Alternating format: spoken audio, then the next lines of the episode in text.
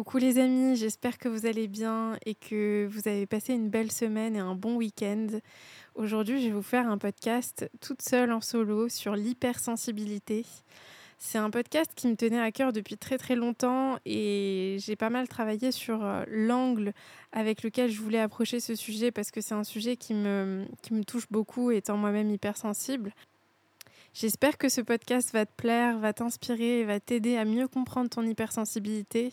Le but de ce podcast, c'est que tu puisses mieux comprendre ton hypersensibilité, d'où elle vient, euh, l'impact qu'elle a eu dans ta vie et qu'elle a aujourd'hui dans ta vie et comment justement en faire une force. Parce que ce qui revient le plus, très souvent, c'est des personnes qui me disent que leur hypersensibilité est un frein, qu'elles n'arrivent pas à en faire une force, que c'est très difficile à vivre au quotidien. Et pour le coup, c'est quelque chose que je comprends totalement et par lequel je suis passée, euh, je pense vraiment euh, de long en large en travers et encore aujourd'hui parfois, mais j'ai appris avec le temps à en faire une force. Et le but de ce podcast, c'est de t'inspirer et de t'aider à faire la même chose parce que tu peux le faire même si, même si tu es persuadé du contraire, même si ça fait des années, voire toute une vie que tu as l'impression de traîner ça avec toi et de le voir un peu comme un fardeau. J'espère vraiment que ce podcast te permettra de poser un regard différent sur ton hypersensibilité. Si cet épisode t'a plu, t'a inspiré, t'a aidé d'une quelconque manière, si le podcast de manière générale t'aide et t'apporte de la valeur, je te serais vraiment reconnaissante de prendre quelques minutes de ton temps pour nous laisser un avis, une note sur Spotify et sur Apple Podcast. Euh, peu importe la plateforme que tu utilises, si tu peux nous, nous laisser une note et un avis, ce serait vraiment extraordinaire. Ça a un impact énorme sur la visibilité du podcast. Et moi, ça m'aide à savoir que le contenu que je te propose t'aide au quotidien. Je te remercie beaucoup et je te souhaite une très très belle écoute. Du coup, l'hypersensibilité, qu'est-ce que c'est? On m'a souvent dit, mais Mariam, l'hypersensibilité, c'est c'est quelque chose que tu peux développer ou que tu peux, que tu peux déconstruire. Euh, c'est pas forcément quelque chose d'inné ou de naturel. C'est un peu comme la timidité. En réalité, l'hypersensibilité, c'est très différent de la timidité. Pourquoi? Parce que la timidité, c'est une habitude, c'est quelque chose qu'on peut développer, c'est un mécanisme de protection. Il y a beaucoup de choses qu'on peut voir dans la timidité et qui n'ont rien à voir avec l'hypersensibilité. L'hypersensibilité, c'est un trait de personnalité. C'est-à-dire, on est hypersensible ou non. C'est quelque chose qui est naturel et intrinsèque à notre être. La plus grande experte sur le sujet de l'hypersensibilité, c'est Hélène Aron. Elle a écrit d'ailleurs plusieurs livres dessus et elle explique justement que soit on est hypersensible, soit on ne naît pas hypersensible. Si tu m'écoutes et que tu te demandes si tu es hypersensible, je vais te donner quelques signes qui peuvent t'aider à savoir si tu l'es, et puis comment les, comment les distinguer, comment les identifier. Un des signes que tu peux être quelqu'un d'hypersensible, c'est que tu vas être très souvent envahi par les émotions et l'énergie des autres. Tu vas absorber les problèmes et les ressentis des autres comme si c'était les tiens. Moi, je sais que pendant très longtemps, j'avais cette habitude d'absorber, de d'internaliser les ressentis, les problèmes, les difficultés des autres. Et j'avais tellement, tellement d'empathie. Et encore aujourd'hui, j'ai cette empathie, mais j'ai appris à mieux l'appréhender, à mieux la gérer, que j'avais du mal en fait à fonctionner si je n'arrivais pas à résoudre le problème à la place de l'autre. C'était très douloureux pour moi à vivre parce que je ressentais tellement. En fait, quand on est hypersensible, ce qu'il faut comprendre, c'est que la distinction entre les ressentis, les émotions des autres et les nôtres sont, elle est vraiment très très très faible on a beaucoup de mal à distinguer entre nos émotions et, les émotions des autres. Ce qui fait qu'on va être particulièrement touché, euh, et parfois on va être touché même euh, face aux ressentis de personnes qui sont totalement inconnues, parce qu'on arrive à le ressentir en nous comme si ça nous appartenait. Donc ça, c'est un premier signe important à identifier. Un deuxième signe, c'est que justement, on a une très forte empathie pour les autres et parfois au détriment de nous-mêmes. En fait, en tant qu'hypersensible, notre empathie, elle va aller à un niveau où on peut même avoir de la peine pour les personnes qui nous ont blessés et qui nous ont fait du mal. C'est assez euh, intéressant comme phénomène parce que ce qui se passe, c'est que quelqu'un qui nous fait mal, quelqu'un qui nous blesse, on va réussir à, à voir la souffrance chez cette personne. On va réussir à comprendre d'où est-ce que sa souffrance provient, pourquoi est-ce que cette personne agit comme elle agit? Il y a des bons et des mauvais côtés à ça. Le bon côté, c'est que on arrive à prendre un certain recul et à ne pas forcément prendre les choses personnellement entre guillemets, c'est-à-dire qu'on arrive à distinguer à ce niveau-là que la personne qui est en face de nous a une grande souffrance et que cette souffrance, on, on, on nous l'a transmise.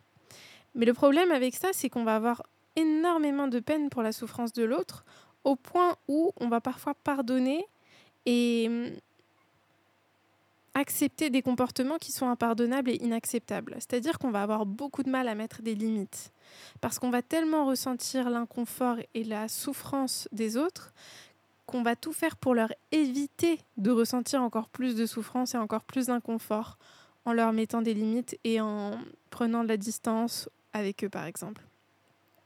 Donc ça, c'est vraiment quelque chose que moi, j'ai beaucoup ressenti au cours de ma vie, c'est-à-dire que il y avait des personnes qui agissaient mal envers moi, que ce soit en amitié, en amour. Euh, j'avais vraiment cette, euh, cette capacité à voir leur souffrance, la souffrance plus profonde qui se cachait derrière leurs actions. Et finalement, j'acceptais, je pardonnais. Je me rappelle qu'avec mon ex, par exemple, il avait des comportements avec moi qui étaient mais complètement inacceptables avec du recul.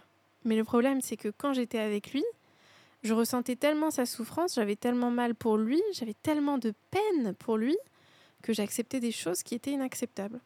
Et ça, c'est vraiment un point sur lequel, quand on travaille sur ça, quand on change la manière dont on gère notre hyper-empathie, euh, ça a un impact phénoménal sur nos relations et sur le, ressenti qu'on a à l'intérieur de nous-mêmes.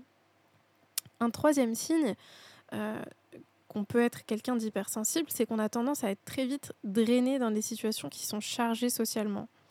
On doit par exemple beaucoup interagir avec les autres. Euh, c'est des situations qui viennent vraiment appuyer sur notre côté introverti, c'est-à-dire tous les hypersensibles ne sont pas forcément introvertis mais une grande majorité de personnes hypersensibles sont introverties. Mais là, c'est important de, définir qu'est-ce que c'est qu'être introverti versus extraverti. Moi, j'ai souvent cru que, j'ai longtemps, pardon, cru que être introverti, ça voulait dire être un peu euh, insociable, ne pas vouloir euh, être sociable avec les autres, parler aux autres, s'ouvrir aux autres. Mais en fait, à un moment donné, j'ai compris que ça n'avait rien à voir. Tu peux être quelqu'un d'hyper sociable, hyper ouvert, euh, de très facilement approchable par les autres et, quelqu'un qui s'entend super bien, qui peut parler avec des inconnus, qui peut se connecter à n'importe qui. D'ailleurs, justement, en tant qu'hypersensible, on a cette capacité euh, assez incroyable à se connecter aux autres parce qu'on arrive à les voir en fait, on arrive à les, ressentir, on arrive à les comprendre très très très rapidement en fait. Et ce qui fait qu'on peut créer des liens euh, très puissants, très profonds, très vite. Mais euh, ce que je voulais dire, c'est que, en fait, une personne introvertie, c'est une personne qui simplement a besoin de recharger ses énergies seule. On a besoin de se retrouver seul pour recharger nos énergies. Moi, en fait, pendant longtemps, je comprenais pas et je me sentais bizarre. Et surtout en, amitié, j'avais remarqué ça. Parce que mes amis me proposaient de sortir, de faire des trucs, etc. Et j'avais envie de le faire. Mais je me rendais compte très vite que c'était extrêmement euh, drainant pour moi et j'avais vraiment cette sensation de ne pas être normale et surtout que, vu que je comprenais pas pourquoi j'étais comme ça, je pense que je sentais le jugement de, certains de mes amis et j'avais du mal non seulement à m'expliquer à moi-même pourquoi j'étais comme ça, mais aussi à leur expliquer à eux. Ce qui fait que, par exemple, une fois, j'avais une amie quand je vivais à Londres, je me rappelle de ça, j'avais une amie qui était venue me voir et qui était venue juste pour le week-end. Et en fait, cette amie, elle voulait absolument bah, c'est normal, elle voulait profiter, elle voulait voir plein de choses à Londres, elle voulait qu'on fasse plein plein de choses ensemble, parce qu'elle était là que pour deux jours.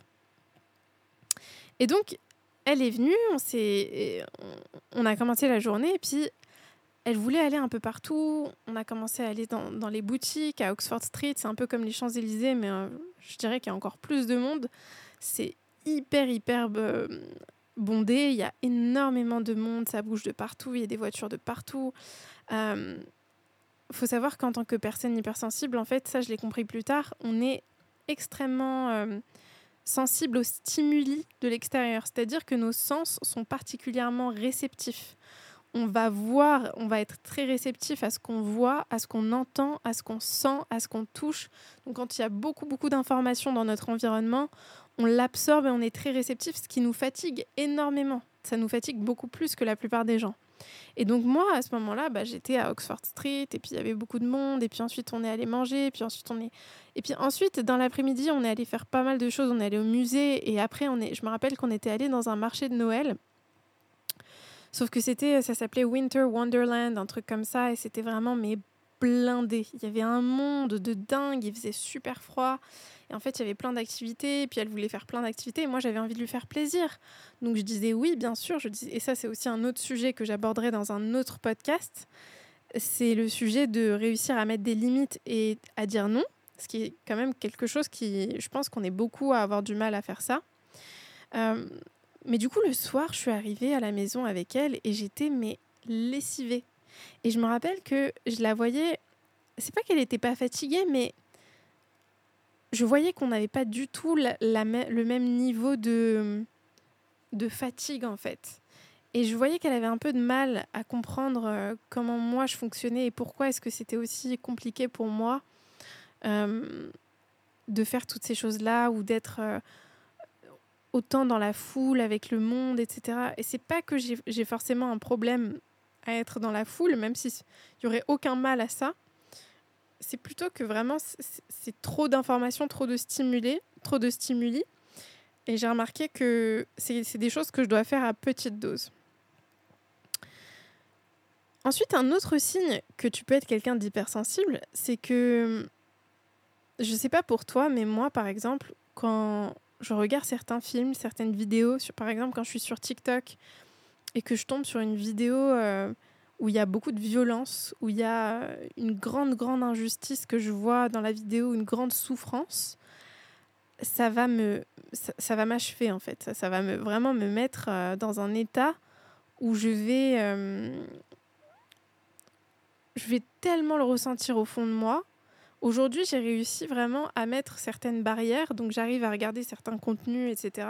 Mais je fais quand même très très très attention parce que je sais à quel point c'est sensible pour moi, à quel point c'est difficile pour moi de, de regarder certains contenus et de consommer certaines choses parce que, parce que ça, ça peut vraiment m'affecter. Je sais qu'il y a des films euh, qui m'ont touché à un point où je m'en suis pas remise pendant des jours et des jours et même parfois euh, des semaines et des mois et des années parce que c'était vraiment dans mon subconscient, ça, ça, me touchait à un niveau qui était très très très profond. Et donc en tant que personne hypersensible, on va arriver à un stade parfois où on va vraiment éviter certains types de contenus. Par exemple, moi je regarde très très peu les informations. Pour être honnête, hypersensible ou non, moi j'ai tendance à conseiller d'éviter de consommer certains contenus parce que on ne gagne rien à se remplir le cerveau de choses très très négatives. S'il y a une utilité, bien sûr, il faut le faire. Euh, c'est-à-dire, si vraiment on a besoin d'avoir une certaine information pour pouvoir agir et pour pouvoir changer certaines choses, bien sûr qu'il faut le faire euh, dans la limite de ce qui est hum, sain pour nous. Mais de manière générale, c'est vrai que moi, en tout cas, j'ai tendance à faire très attention à ce que j'essaye, à ce que je consomme. Même si parfois sur les réseaux sociaux, on n'a pas trop le choix entre guillemets parce qu'on va tomber sur des choses qu'on n'a pas prévues. Enfin, on n'a pas prévu de tomber sur ces choses-là, quoi.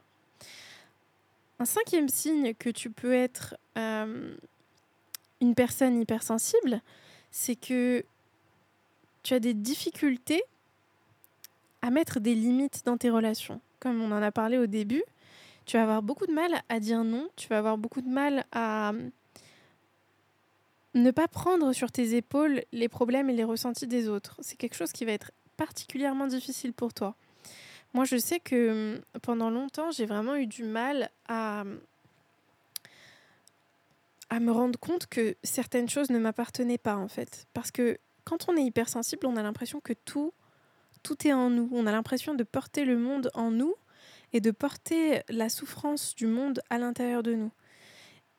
Et c'est vraiment pas évident d'arriver au stade où on se rend compte qu'en fait, il y a beaucoup de choses qui ne nous appartiennent pas et c'est notre responsabilité de différencier entre ce qui nous appartient et ce qui ne nous appartient pas. Alors moi, ce que je faisais, c'est que, par exemple, en amitié, je me rappelle que j'avais cette fâcheuse habitude dans, dans mon amitié euh, avec une personne en particulier avec qui je ne suis plus amie aujourd'hui, de prendre ses problèmes et ses souffrances en moi. Et, en fait, c'est quelque chose sur lequel cette personne, malheureusement, elle avait beaucoup capitalisé, elle avait beaucoup instrumentalisé ça euh, à son avantage, même si je ne dis pas qu'elle l'a fait de manière malicieuse, pas du tout.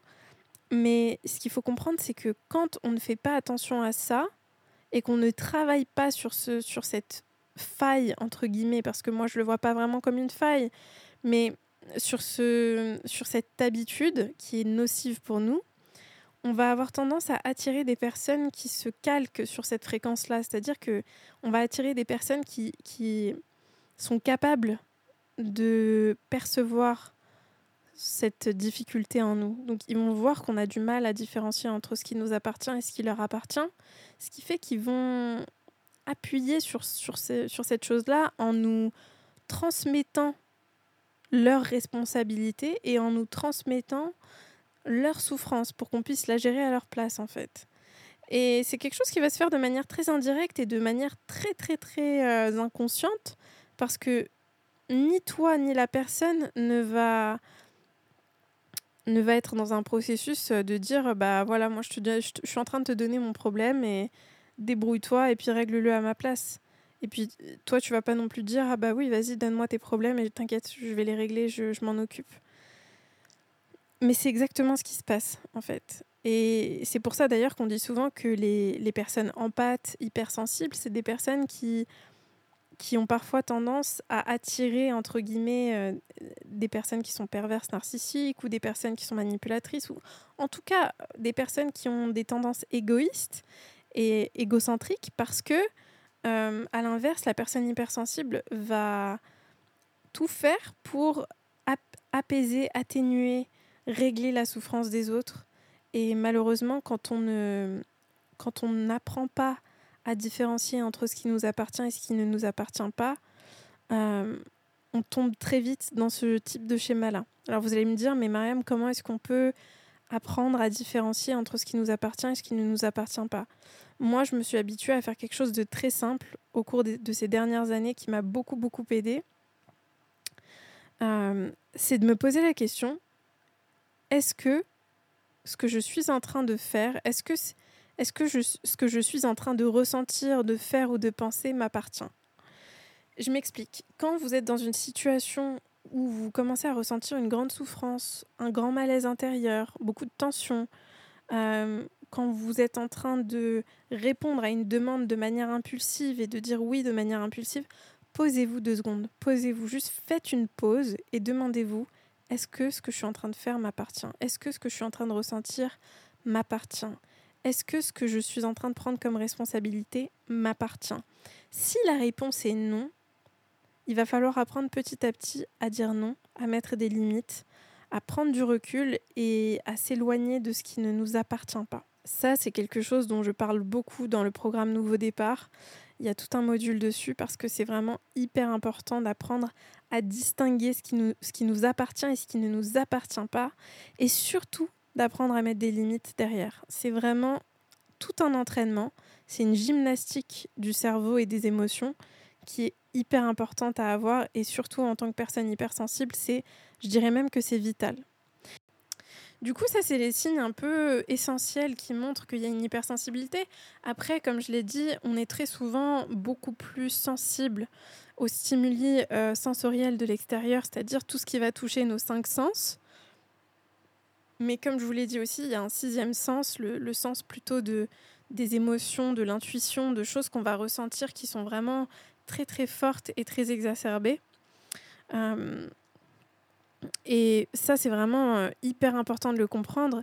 Maintenant, je tiens vraiment à dire que l'hypersensibilité, même si c'est quelque chose qui nous, qui nous fait beaucoup souffrir, parce que moi j'en ai beaucoup souffert, euh, quand j'étais enfant, j'étais allée, je me rappelle à l'école, je me sentais souvent en décalage total avec les autres. C'est-à-dire que j'avais besoin de mes moments seuls dans la cour de récré.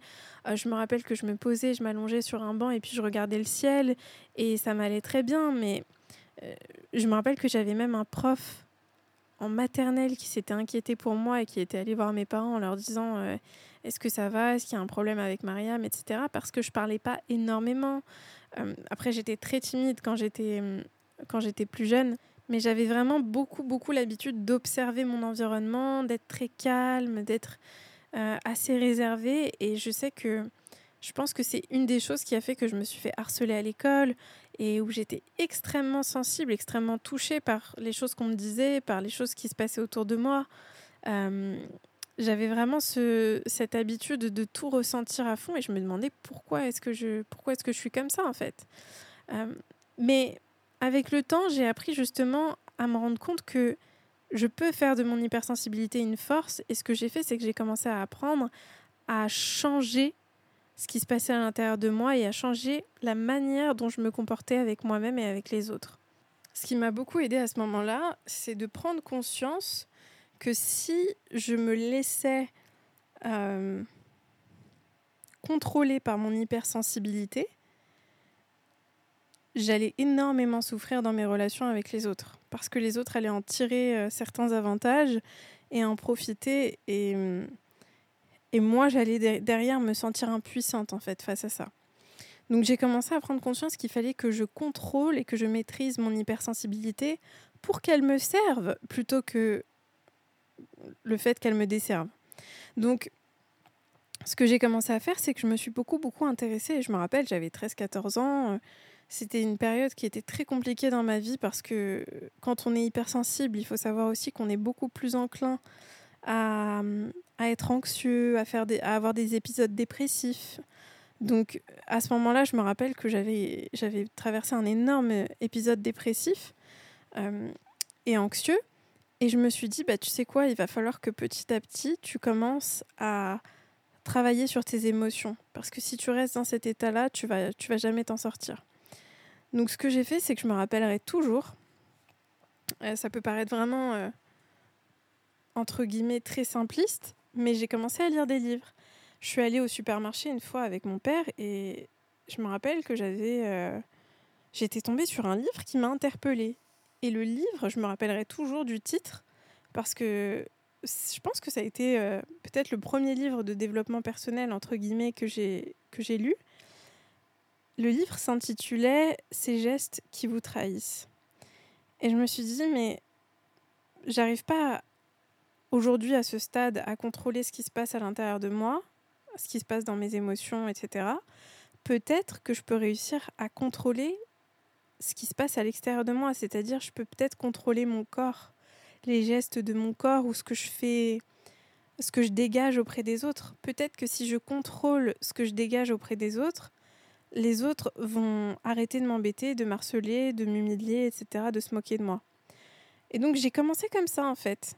Et j'ai commencé petit à petit à contrôler ma posture, la manière dont je regardais les autres. Avant, je n'osais pas regarder les autres dans les yeux, je baissais toujours la tête. Euh, j'essayais de m'effacer en fait. J'étais vraiment dans, dans, dans, une optique de m'effacer et qu'on me voit le moins possible. Et donc j'ai commencé à prendre un peu plus de place et à montrer que j'étais là. Et à montrer que j'avais pas peur d'être là. J'avais besoin de montrer aux autres que j'avais pas peur d'être là. Ce qui est important de comprendre, c'est que quand on est face à des... C'est vraiment un peu bizarre ce que je vais dire, mais je sais pas si on vous a déjà donné l'exemple euh, quand on est face à un animal qui pourrait être dangereux. La pire stratégie, c'est de fuir ou d'essayer de se cacher. C'est vraiment la pire stratégie. La meilleure stratégie, c'est de se mettre devant lui, de faire des grands gestes, de lui montrer qu'on n'a pas peur et qu'au contraire, on peut nous aussi être un prédateur pour lui. C'est exactement ce que j'ai fait avec le harcèlement scolaire et avec le fait de me sentir en décalage par rapport à mon hypersensibilité et, mon introversion.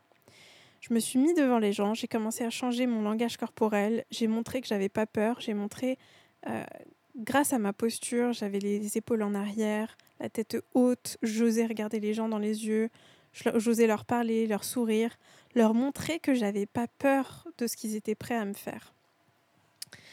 Et en faisant ça, ils ont de moins en moins perçu euh, de fragilité chez moi. Et puis, le plus important, au-delà de ce que les autres ont perçu ou ce que les autres ont fait ou pensé, c'est que moi-même, j'ai commencé à changer ma perception de moi-même. J'ai commencé à me sentir plus en maîtrise de moi parce que non seulement je maîtrisais mon corps, je maîtrisais aussi mon souffle, c'est-à-dire que j'évitais de respirer trop vite ou de d'avoir des gestes trop brusques parce que je voulais envoyer des messages à mon cerveau et j'étais pas consciente que je faisais ça euh, dans, dans, dans cette optique-là, mais je comprenais intuitivement qu'il fallait que je montre à mon corps que j'étais calme, que j'étais posée, que j'avais pas peur et que j'étais en confiance avec moi-même, en sécurité avec moi-même. Et donc j'ai commencé à travailler petit à petit sur ma gestion de mes émotions, euh, à toujours me parler à moi-même, c'est-à-dire à me rassurer, à me dire que j'étais en sécurité, à me rappeler que la méchanceté des autres, parce que les, les enfants étaient super méchants avec moi, je me rappelais sans cesse que leur méchanceté n'avait rien à voir avec moi, que c'était leur problème, que ça leur appartenait.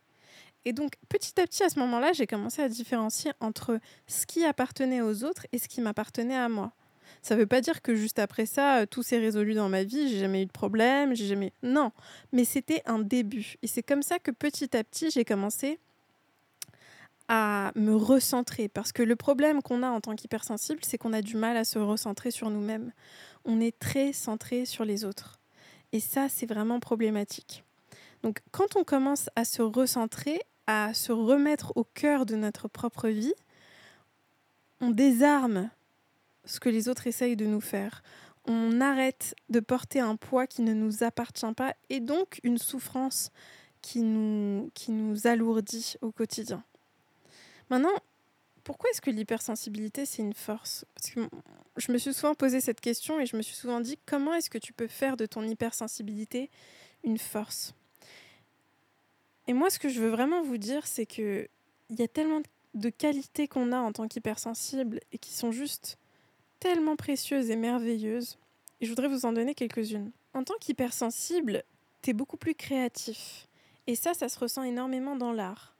Euh, il y a énormément de musiciens, d'acteurs qui sont hypersensibles. Par exemple, Emma Watson qui en a parlé publiquement, Lady Gaga qui est une musicienne, elle a parlé aussi de son hypersensibilité. Il y a beaucoup, beaucoup de, de, de, personnes qui sont dans la création et qui sont hypersensibles.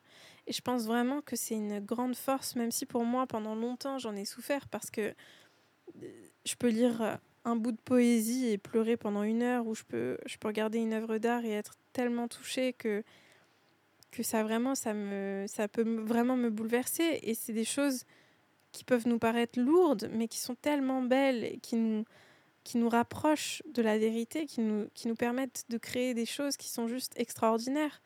Donc, en général, les personnes hypersensibles sont très, très, très créatives et c'est vraiment une grande force. Ensuite, en tant qu'hypersensible, on est des personnes très intuitives. Je ne sais pas si vous avez remarqué, mais en général, on a une très forte intuition et on se sent très très connecté. C'est-à-dire que on peut parfois recevoir des messages, on peut parfois euh, ressentir des choses avant même qu'elles se produisent, avoir des intuitions qui sont juste mais incroyables et qu'on peut même pas expliquer par la logique, savoir exactement ce qui va se passer ou ce qu'on devrait faire ou ce qu'on doit changer, c'est des choses qui sont juste extraordinaires. On est capable de, de ressentir les choses et de développer ce sixième sens dont je vous ai parlé tout à l'heure de manière exacerbée. Et ça, c'est vraiment, vraiment une chance parce qu'on peut appréhender la vie avec beaucoup plus de force, beaucoup plus de maîtrise et surtout avoir une grande confiance en notre intuition. Parce que je pense que c'est ça le plus dur, c'est de faire confiance en notre, en notre euh, intuition. Ensuite, un autre élément, une autre qualité que je trouve qu'on a en tant qu'hypersensible, c'est que on voit les autres, on les voit vraiment. C'est-à-dire que on voit pas les autres de manière superficielle pour ce qu'ils essayent de nous faire croire. On voit pas les autres pour le rôle qu'ils sont en train de jouer devant nous. On les voit vraiment. On arrive à voir derrière ce rôle. On arrive à voir derrière ces mots, les mots qu'ils nous disent, les apparences qu'ils essayent de prendre, on arrive à les voir en fait. Et ça, je trouve que c'est un don incroyable qui nous permet de nous connecter aux autres, avoir de l'empathie pour eux et en fait, ça, crée une connexion instantanée avec les autres qui, qui a tellement de valeur, qui est tellement précieuse. Je trouve que c'est une chance parce que on peut créer des relations qui sont beaucoup plus authentiques, beaucoup plus vraies et beaucoup plus profondes. Et c'est vrai que bah, en tant qu'hypersensible, je pense que vous le savez, on n'aime pas trop les discussions de surface, on n'est pas fan de ça. Donc euh, c'est vraiment une grande, grande force de pouvoir avoir autant d'empathie et de se connecter aux autres. Et puis aussi un autre, euh, un autre point que je trouve important, c'est que on voit tellement les autres que justement les autres ne peuvent pas nous mentir ou ne peuvent pas... Ils peuvent à un certain niveau jouer un rôle devant nous, essayer de nous manipuler, etc. Mais en général, on arrive à voir. On arrive à voir qu'il y a quelque chose qui... On sent, on voit, on, on ressent qu'il y a quelque chose qui n'est pas, qui ne sonne pas juste dans tout ça. Et après, justement, notre rôle et notre puissance, elle vient du fait de de travailler sur cette qualité, de travailler sur ce don en fait. C'est-à-dire que c'est un talent, entre guillemets, c'est quelque chose d'inné chez nous, on est capable de ressentir tout ça, mais tant qu'on ne le travaille pas, ça reste un peu brut. Alors que quand on arrive à le travailler, à l'aiguiser, on est capable vraiment d'aller dans la profondeur des choses et à immédiatement percevoir les informations, les stimuli qui nous, qui nous amènent à voir qu'il y a quelque chose qui ne va pas. Et on peut même arriver à un stade où cette qualité devient tellement travaillée qu'on sait exactement ce qu'il se passe dans la tête de quelqu'un. Ça peut vraiment, je peux vous dire que ça peut aller jusque là en fait. On arrive à voir exactement ce qu'il se passe, pourquoi est-ce que quelqu'un agit comme il a agi, qu'est-ce qui se cache derrière. On arrive à vraiment distinguer et voir des choses que peu de gens arrivent à voir. Maintenant, j'ai quelques petits conseils pour vous. Je sais que ce podcast a été très long, mais c'était important pour moi de le faire. J'ai quelques petits conseils pour vous aider à mieux approcher votre hypersensibilité et à en faire une force. Le premier, c'est de pratiquer la pleine conscience. La pleine conscience, c'est quelque chose qui a changé ma vie et qui change la vie de, millions de personnes parce que c'est vraiment la clé, en fait, pour se recentrer. Qu'est-ce que c'est que la pleine conscience? La pleine conscience, c'est être conscient de sa présence, conscient de ses pensées, de ses ressentis intérieurs, en tout temps, en tout lieu. C'est-à-dire, peu importe avec qui tu es, peu importe ce que tu fais, peu importe où tu es, tu es conscient de toi-même, tu es conscient de ce qui se passe à l'intérieur de toi, de ce qui se passe à l'intérieur de ta tête. Et ça, tu le fais comment? Tu te poses la question en permanence. Qu'est-ce qu'il se passe à l'intérieur de moi-même en ce moment? Qu'est-ce que je ressens en ce moment même? Comment est-ce que mon, corps est en train de me parler en ce moment même? Comment est-ce que je, me comment est-ce que je suis en train de positionner mon corps et qu'est-ce que j'essaye de me dire à moi et aux autres en le positionnant comme ça? Quand tu prends conscience de ton corps et de ce qu'il te renvoie à toi et aux autres, tu commences à vraiment maîtriser ton langage corporel parce que vraiment, c'est une des habitudes les plus puissantes que tu peux mettre en place pour toi. Deuxième conseil, mets-toi en priorité et arrête de négliger le fait de prendre soin de toi. En tant que personne hypersensible, et ça franchement je m'en porte euh, témoin, moi j'ai beaucoup, j'ai eu beaucoup beaucoup de mal avec ça. Et encore aujourd'hui, parfois j'ai du mal à me mettre en priorité. Mais on a tellement tendance à absorber ce que les autres ressentent qu'on va prioriser ce dont, ce dont les autres ont besoin plutôt que ce dont on a besoin. C'est pour ça que c'est hyper important de pratiquer, de s'habituer à se mettre en priorité. Mets-toi en priorité, prends l'habitude dès le matin de te prioriser, de penser à toi, d'avoir des pratiques quotidiennes, des routines le matin, le soir, l'après-midi, qui te permettent de t'ancrer et de te prioriser. C'est super important. Le troisième conseil que j'ai pour toi, c'est de mettre des limites dans tes relations aux autres. Protège ton énergie, apprends à dire non apprends à mettre des limites dans tes relations avec les autres et ça c'est vraiment une compétence. C'est pas naturel, c'est pas quelque chose de simple, c'est une compétence qu'on peut vraiment apprendre à maîtriser au fur et à mesure du temps dans nos relations et ça a un impact mais juste incroyable. C'est quelque chose que je t'apprends dans le programme Nouveau Départ, il y a tout un module sur ça justement dans dans la formation sur les relations, sur le fait de mettre des limites aux autres, euh, de faire un tri, de savoir qui est bon pour toi, qui est nocif dans ta vie. Euh, le quatrième conseil que j'ai pour toi, c'est de ne pas hésiter à te faire accompagner par un thérapeute, parce que c'est vraiment important. Parfois, quand on est beaucoup trop dans notre tête, on a vraiment la sensation de d'être envahi par toutes sortes de pensées et de ressentis et on a du mal à prendre du recul dessus. Euh, si tu n'as pas les moyens d'être accompagné par un thérapeute, je te conseille vraiment de prendre le temps chaque jour, d'ailleurs que tu le sois ou non, c'est-à-dire que tu sois accompagné ou non par un professionnel, je te conseille vraiment de faire ça, c'est de prendre le temps chaque jour d'écrire ce que tu ressens.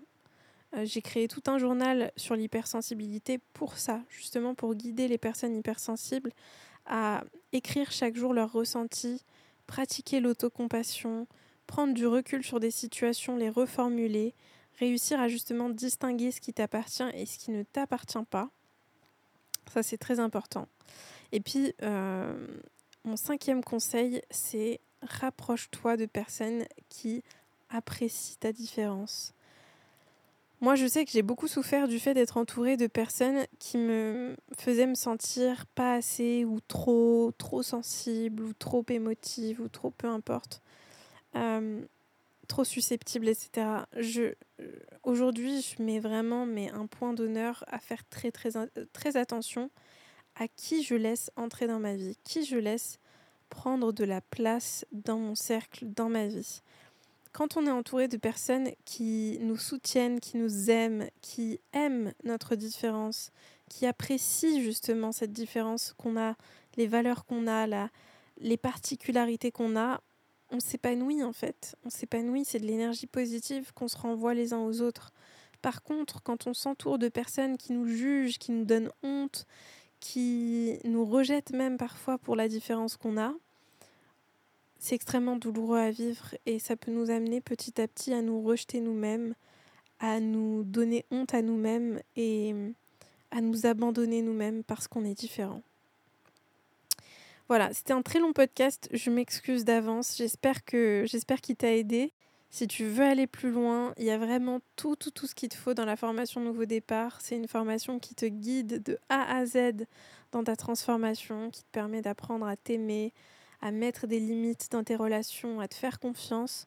En fait, c'est vraiment une formation qui te permet de prendre un nouveau départ dans ta vie, dans tes relations et d'arrêter de subir ton hypersensibilité, d'arrêter de subir tes anciens schémas, d'arrêter de subir tes émotions, tes hum, habitudes mentales, émotionnelles, etc. Mais justement de reprendre le contrôle sur tout ça euh, on a énormément de témoignages qui montrent que grâce à la formation, les élèves ont réussi à mettre des limites dans leurs relations, à changer leur schéma, à se défaire de souffrances passées et de blessures passées qu'ils portaient en eux.